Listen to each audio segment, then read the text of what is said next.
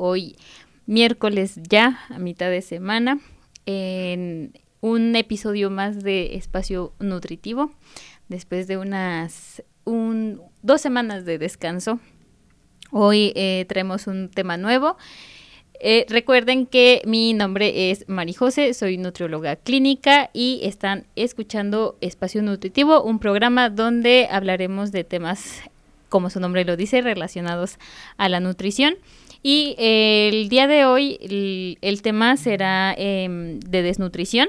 La verdad es que se me hace un tema eh, muy amplio, muy interesante, porque a pesar de que existe actualmente mucha información, no es un tema bastante conocido. La situación de México actualmente, pues, no es la, la mejor, sobre todo en la población infantil. Pues en nuestro país, uno de cada ocho niños menores de cinco años eh, presentan una talla baja, moderado, severa para su edad. Es decir, que pues nuestra población infantil es em, chiquita.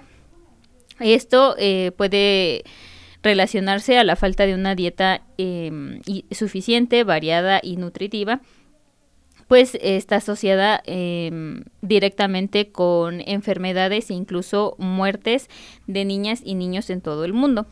Cuando esta población padece desnutrición, son más propensos a, llegar a morir por enfermedades y presentar retraso en el crecimiento durante el resto de su vida. No es necesario un grado avanzado de desnutrición para sufrir consecuencias graves tres cuartas partes de los niños que mueren generalmente son por causas relacionadas a una ligera o una moderada desnutrición. Los niños niñas y adolescentes de los estados del sur de nuestro país tienen alrededor del doble de probabilidades de tener bajo peso o talla para su edad, como consecuencia de la desnutrición crónica que los que viven, eh, a diferencia de los que viven en el norte, donde la población suele ser la parte contraria y presentar em, obesidad o incluso sobrepeso. Esta diferencia también se presenta al comparar las zonas rurales con las indígenas, sin importar el estado en el que se encuentren, pues son los más propensos a la desnutrición infantil. Eh, los niños entre 1 y 2 años también presentan los porcentajes más altos de desnutrición crónica. Este grupo coincide con la edad a la que muchos bebés dejan de ser amamantados, lo que refleja la importancia de la lactancia materna en la buena nutrición durante la primera infancia. Generalmente se cree que la desnutrición es una carencia primaria de calorías o energías, es decir, que mm, carecen generalmente de alimentos o proteínas, pero también la carencia de vitaminas y minerales se consideran trastornos diferentes. Sin embargo, cuando las calorías son insuficientes, es muy probable que las vitaminas y minerales pues también sean insuficientes. La desnutrición, que a menudo se emplea indistintamente como sinónimo de malnutrición, es en realidad un tipo de malnutrición. La malnutrición es un desequilibrio entre los nutrientes que el organismo necesita y aquellos de los que dispone. Por lo tanto, incluye tanto la sobrealimentación, que es un consumo de una cantidad excesiva de calorías o de nutrientes específicos, ya sean grasas, vitaminas, minerales o incluso suplementos, como la desnutrición, en, en las zonas que no tienen una inseguridad alimentaria generalizada, la desnutrición suele ser mucho menos frecuente que la sobrenutrición. Sin embargo, determinadas circunstancias aumentan el riesgo de desnutrición. Entre estas em, situaciones o trastornos podemos incluir la pobreza extrema, eh, la falta de hogar, por ejemplo, los, las personas que viven en situación de calle por cualquiera que sea la, causa, generalmente tienen desnutrición pues por la calidad de vida que, que llevan. También condiciones como estar muy enfermo también puede llevar a una desnutrición. Eh, ser una persona eh, de la población infantil, sean lactantes, niños y adolescentes, también tiene mayor riesgo de desnutrición. en los adolescentes es a causa del crecimiento y por lo tanto necesitan un mayor número de calorías y nutrientes y también la población de, em, de la tercera edad. los adultos mayores están también eh, sumamente afectados por la desnutrición. Alrededor de uno de cada siete ancianos que viven en sus hogares consumen menos de mil, de mil calorías al día, lo cual no son suficientes para tener una nutrición adecuada. Hasta la mitad de los hospitalizados o que viven en residencias de atención em, eh, de la tercera edad tienen un consumo muy, muy bajo de calorías. Y eso también es por diferentes causas que contaremos más adelantito. Eh, lo que pasa con esta población que cuando no consumen suficientes calorías, el cuerpo em, utiliza su propia grasa para producir energía y poder sobrevivir. Mm, es como, el ejemplo es como si se quemaran los muebles de una casa para mantenerla caliente. Así, el cuerpo de las personas con un bajo consumo de calorías, muy bajo consumo de calorías, así, eh, así tienen que, que quemar a su cuerpecito. Lo que pasa es que después de que van a agotar todos los depósitos de grasa de su cuerpo, el organismo empieza a degradar otros tejidos, como son los músculos y los tejidos de los órganos internos, dando lugar con ello a graves problemas que pueden llevar incluso a la muerte. La la desnutrición eh, proteico-energética, también eh, denominada malnutrición proteico-energética, eh, es, un, es una grave carencia de proteínas y calorías que se produce cuando no se consumen suficientes em, alimentos del grupo de las proteínas y energía en general por un tiempo muy prolongado.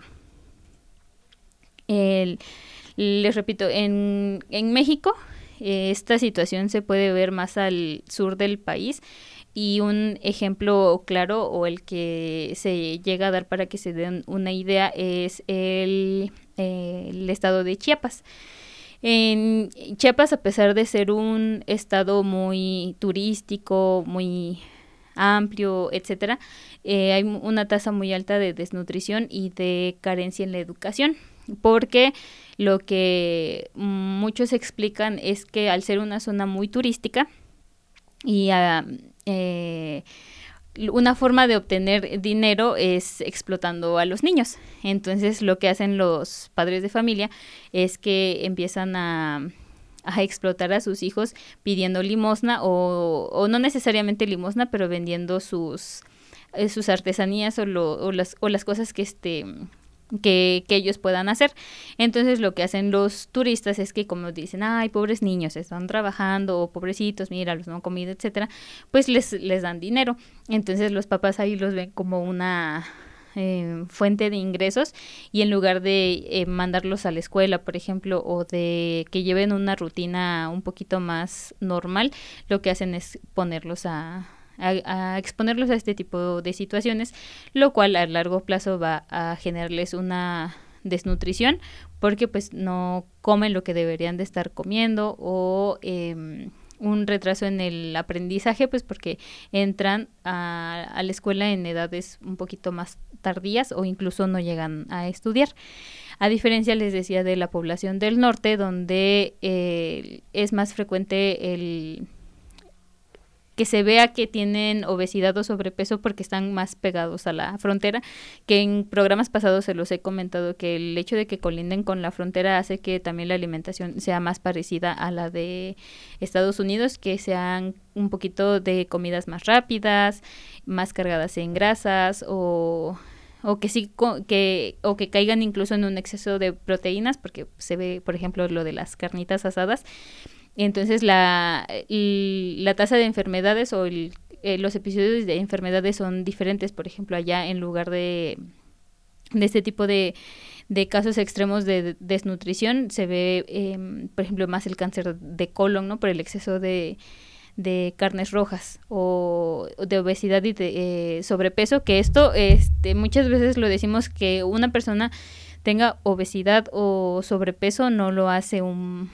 no lo salva de una desnutrición, porque pues como les había comentado hace ratito, también la malnutrición que es un que no estén recibiendo el, suficiente aporte de vitaminas y minerales, pues, generalmente les causa alteraciones. En este grado, pues que en esta situación que pues el grado de nutrición no esté, no esté al, al 100%, entonces ni, ni mucho ni, ni poco, son los polos opuestos del país, pero desafortunadamente esto nos llevan a la misma situación, que presenten desnutrición o malnutrición. Entonces, antes de que les explique bien las mm, eh, vertientes de la, de la desnutrición, sus clasificaciones, características y tratamiento, es momento de la primer pausa musical y regresamos a Espacio Nutritivo por Radio SICAP.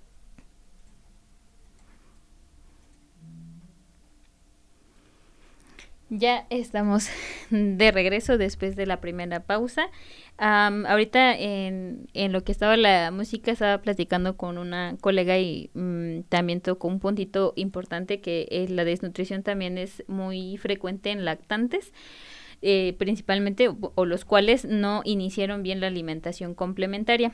En programas pasados ya habíamos platicado un poquito de qué onda con la alimentación complementaria, que es eh, también lo que les eh, decía de cuando la mamá le va quitando poco a, poco a poco el pecho al bebé y tienen que empezar a iniciar alimentación con otro tipo de alimentos. Recuerden, la alimentación complementaria en sí es todo un tema muy extenso y muy importante de mencionar, sobre todo pues a las mamis que están por eh, iniciar este camino que reciban una buena orientación para evitar este tipo de complicaciones que puedan hacer que se retrase eh, un crecimiento eh, adecuado en el, en el lactante con el fin de que eh, mejore su relación o tenga una buena relación con su alimentación, ya que de ahí en adelante se va a ver como que sus gustos, su apetito, su saciedad, etcétera, tanto como la parte de la, de la mamá que conozca bien el el paso a paso para que eh, pueda estar bien nutrido su bebecito. De las otras vertientes que les había comentado, que es la desnutrición proteico-energética, tienen dos formas eh, principales que se conocen como marasmo y como kwashiorkor. Esta, estos nombrecitos tienen un porqué. En el caso del marasmo es una carencia grave de calorías y proteínas que tiende a aparecer, como les decía, en los lactantes y niños de edad temprana. Eh, de modo característico produce una pérdida de peso, pérdida de músculo, de grasa y una deshidratación. La lactancia materna, por lo general, protege contra este tipo de desnutrición, protege contra el marasmo. De nuevo, haciendo hincapié en la eh, importancia que tiene la lactancia materna exclusiva, la alimentación complementaria en edades, perdón, en edades tempranas con el fin de proteger la integridad del, del, bebecito en cuestión, con el fin de proteger contra enfermedades, sobre todo de vías respiratorias, y un aporte adecuado de nutrientes para un sano crecimiento.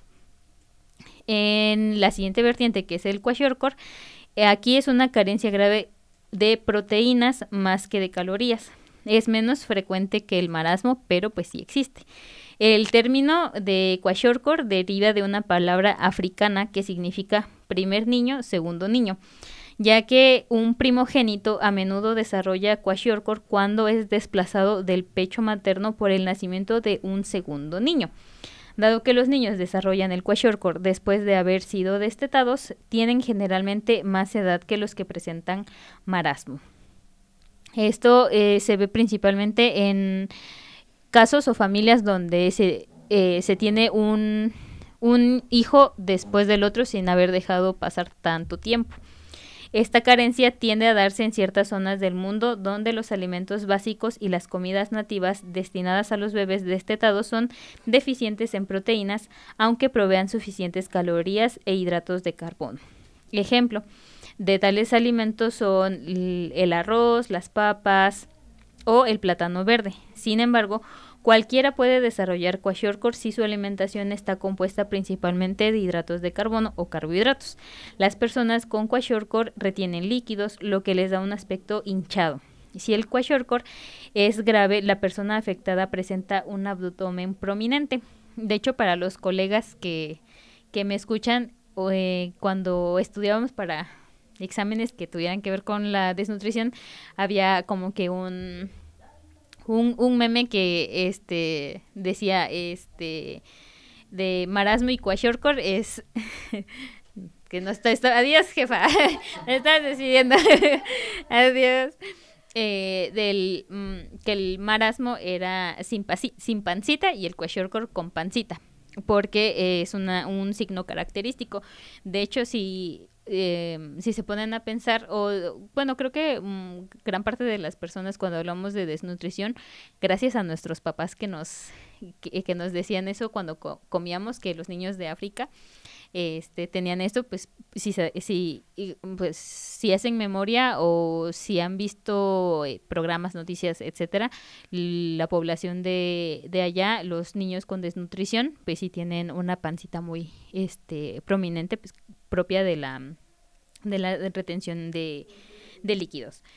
Eh, y por último, este, la inanición, que es la forma más extrema de desnutrición proteico-energética, es el resultado de una falta parcial o total de los nutrientes esenciales durante un tiempo prolongado.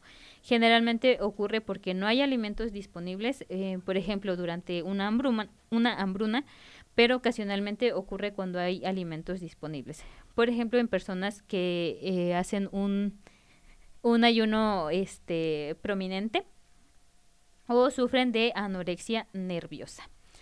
La desnutrición es una, em, una situación de importante interés a nivel global, porque les digo, no solamente se ve en poblaciones de yéndonos lejos, ¿no? De África, sino en la población infantil principalmente de, de nuestro país. Eh, también se puede desarrollar en pacientes muy, muy enfermos, en pacientes muy enfermos, lo que eh, va a complicar la situación de nuestro, de nuestro paciente o en el ámbito hospitalario. La desnutrición también se hace muy frecuente, ya que eh, el estrés de estar hospitalizado, ah, independientemente de la causa que sea, y una mala, un mal manejo eh, nutricional dentro de los hospitales eh, hace que gran parte de la población enferma u hospitalizada se complique y llegue a presentar todo este eh, tipo de, de situaciones, complicando aún más la estancia dentro de la, de la institución de, en la que esté, ¿no?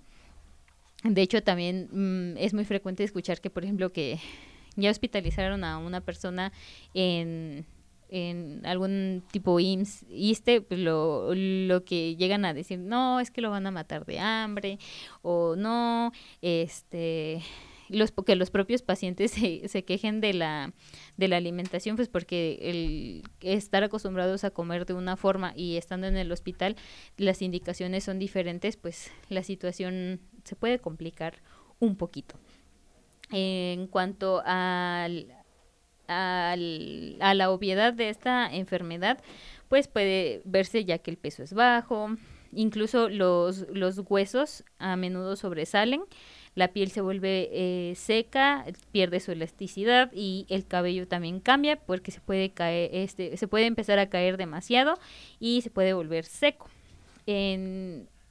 por lo general, los médicos pueden diagnosticar la desnutrición basándose únicamente en la apariencia de la persona.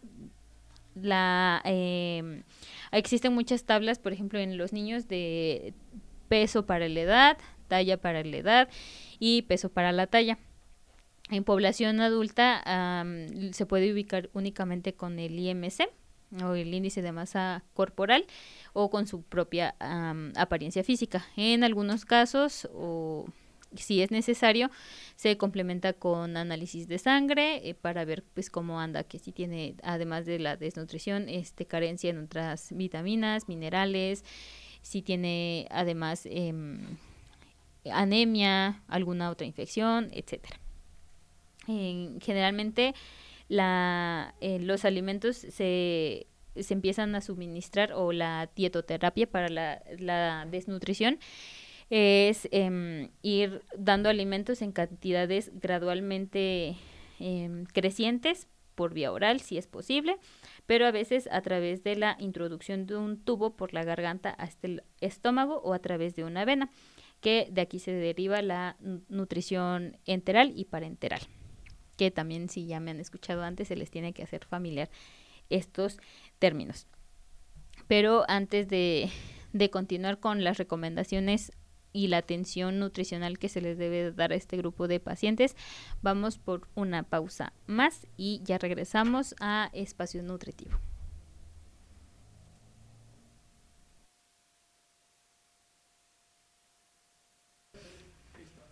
Ya estamos de regreso en el último bloque del programa del día de hoy. Eh, antes de cerrar el tema de hoy que es la desnutrición, les quiero recordar que SICAP tiene para todos ustedes las siguientes ofertas educativas como maestría en calidad de la educación y doctorado en ciencias de la educación, así como licenciaturas en educación, administración e inteligencia de negocios y mercadotecnia digital y publicidad en tan solo tres años. Recuerden que nos encontramos ubicados en calle 29 Poniente, número 633, Colonia Santo Domingo. Así que no se queden con las ganas de formar parte del equipo de SICAP. Recuerden si quieren eh, saber un poquito más acerca de esto, nos pueden regalar un mensajito directo a todas las redes sociales de SICAP o incluso al, de, al número de cabina. Ahora sí, eh, terminando y cerrando el tema de hoy, que la verdad es bastante amplio por todas las características y todo lo que implica la, desnutrición, la malnutrición en nuestro país. En cuanto a, a nosotros como licenciados en nutrición, lo que nos, em, nos lo, que nos corresponde es eh, los que estamos dentro del ámbito hospitalario, es hacer un buen diagnóstico de la situación del paciente, platicando con una colega que ya está, que ya ha estado aquí de invitada, que es experta y domina eh, todo lo que em, está relacionado con la población infantil, que es un grupo de riesgo en cuanto a la desnutrición, es que muchas veces los errores que se, comen, se cometen en instituciones públicas como es y es que no se le presta la atención necesaria al diagnóstico de la situación nutricional del país, eh, perdón, del paciente. Lo que a nosotros nos corresponde, estando dentro de esa institución, es que una vez que llega el ingreso, ok, cuánto pesa, cuánto mide, cuál es el padecimiento que tiene, la situación por la que está en el hospital, etcétera y se hace una valoración. Para esto existen eh, fórmulas, parámetros, herramientas como em, cuestionarios o cribados como nosotros lo conocemos. Ya, una vez que ya sabemos cómo está mi paciente o dónde ubicarlo, pues ya podemos decir, no, si tiene, eh, está normal, no tiene un buen peso, una buena este, talla, una buena este, distribución de de su músculo, su grasa, etcétera, o sabes que si tiene una desnutrición leve, moderada o grave. En base a eso ya se va a hacer, eh, se van a tomar las, las medidas pertinentes. En este caso, ok, va, vamos a darle más comida o este va a ser su requerimiento ahora. O sabes que no, con comida y con, con comida no me es suficiente, vamos a iniciar suplementación vía oral o ya sabes que necesita una nutrición mixta, por ejemplo, nutrición vía oral más una vía este enteral, ¿no? Por ejemplo, que se le ponga una sonda o en caso de que pues ya sea una situación en la que a lo mejor o mm, no está consciente o tiene alguna mm, contraindicación para la nutrición enteral, pues bueno, nos vamos por la por la vía este venosa, pues ya una nutrición parenteral. Entonces, eh, siempre eh, que veamos este tipo de situaciones de riesgo o, por ejemplo, que veamos a un paciente con riesgo de desnutrición, más no que esté desnutrido todavía, pues vamos a tomar otro tipo de medidas. Siempre se les hace hincapié en que la atención es personalizada, individualizada. Entonces, uh, entre más específico sea, mejor va a ser la, atención, ¿no? Entonces, eh, para saber ubicar bien dónde está mi, mi niño o dónde está mi paciente de la tercera edad, tomar este también aspectos em, socioeconómicos o la situación em, emocional del paciente, porque, por ejemplo, en pacientes de la tercera edad, pues estar pasando por alguna situación de depresión, pues por la edad, enfermedades, o si viven solos, o si están en un asilo, etcétera. Todo ese tipo de situaciones influye mucho en la alimentación del paciente. Entonces, lo primordial es que una vez que ubicamos el problema, vamos a ver cómo lo vamos a atender. Entonces, les digo, este tema es muy, muy, muy amplio porque dependiendo de la edad y las características del paciente será la atención. Pero pues espero que al menos ya estén un poquito más familiarizados con, con este tema, que les, si les llama la atención o se ubican a alguien que está en riesgo o que tenga una situación pues parecida o porque o por la que esté pasando ya sea por una enfermedad etcétera pues eh, pueden eh, informarse o pueden mandarnos mensajito preguntar un poquito más. Entonces les digo pues yo me seguiría de, de largo pero pues ya por el día de, de hoy es, este fue el tema. Espero que les haya sido útil que les haya gustado que se hayan entretenido. Recuerden que si quieren saber un poquito más de esto o de alguna otra, de algún otro tema, me pueden mandar mensaje a mis redes sociales, en Facebook como nutrióloga María José Solís, en Instagram como Espacio Nutritivo con doble O al final, en TikTok también, ya tenemos de todo un poco en TikTok. Y eh, recuerden que también te contamos con consultorio en el centro de la ciudad, en calle 2 Oriente, número 136, Colonia Centro, a un ladito de las oficinas del Infonavit. Eh, justo frente a Ilusión. Ahí andamos para la orden. Muchas, muchas gracias a todos los que me estuvieron escuchando el día de hoy, a mis coleguitas con sus aportes. La verdad es muy interesante y muy mm, satisfactorio poder eh, compartir con ustedes este tipo de, de, temas, que cada quien pues tengamos nuestro... Este, nuestra experiencia, nuestro punto de vista, con el fin de poder informar al público que nos escucha o con quienes nos rodea sobre este tipo de temas. Saludos hasta la Ciudad de México a mis niñas que siempre me escuchan, a Cari, a Maritza, a la licenciada Laura Patricia, mi colega. este, gracias por todos sus aportes. A, a, todos los que me escucharon el día de, de, hoy, muchísimas, muchísimas gracias por tomarse el tiempo. Espero contar con ustedes en una nueva emisión del programa. Recuerden que esto fue Espacio Nutritivo por Radio SICAP.